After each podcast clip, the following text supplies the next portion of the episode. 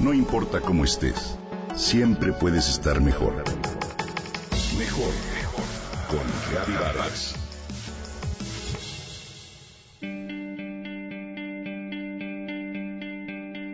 Siempre creí que la velocidad era la respuesta.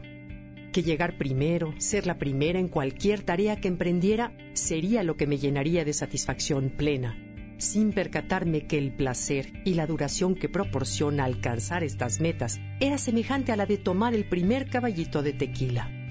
En el momento te sientes tan bien que crees que si trabajas más y mejor, más y mejor, la satisfacción se multiplicará. Qué risa, sí como no. Me hubiera gustado que alguien me dijera que ese no era el camino antes de terminar internada en el hospital por estrés, que emborracharte de trabajo te aleja cada vez más de ti mismo, de tu familia, de tu salud y de tu centro, donde, irónicamente, se encuentra la quietud. Que la solución no es meter el acelerador, sino el freno. Pero la neblina del éxito engaña y desvía por completo. Me hubiera gustado que alguien me dijera que lo único que tenía que hacer era sentarme, quedarme quieta y respirar con los ojos cerrados para descubrir ese lugar interior en donde están todas las respuestas y el paraíso. En cambio, a diario durante muchos años me subí temprano en el tren de alta velocidad del ruido interno. Pendientes, citas, distracciones, consumo, juicios, irritabilidad y, eso sí, eficiencia.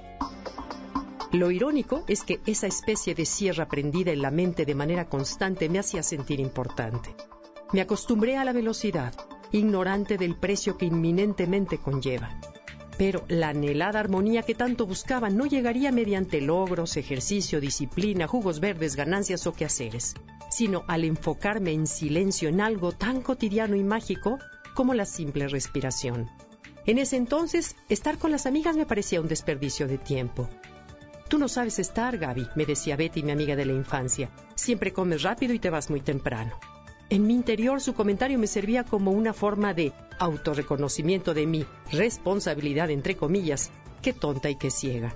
El engaño de la velocidad es que al alejarte de ti mismo buscas siempre las respuestas en otros, en el afuera, sin darte cuenta de que la única persona que te puede dar aquello que buscas eres tú mismo.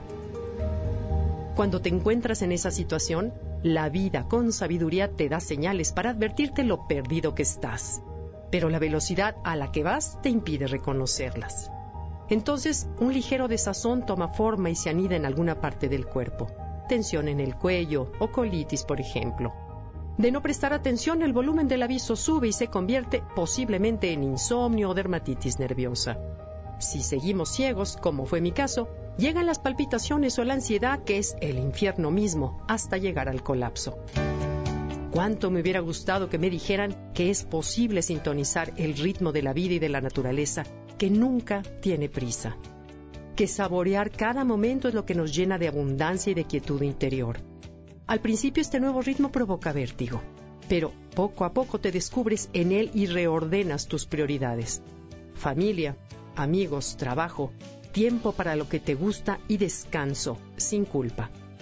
Descubres que sentarte en silencio a respirar te da a manos llenas todas las riquezas que nada en el exterior te puede dar.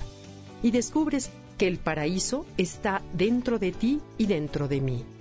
Esos días en el hospital fueron como chocar de frente a gran velocidad contra una pared. Ahora, a distancia, agradezco haber tenido la experiencia, porque sí, como dijo Rumi, la grieta es por donde entra la luz.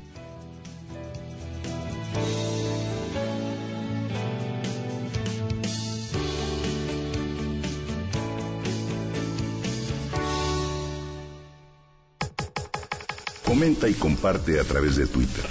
Gaby-Vargas.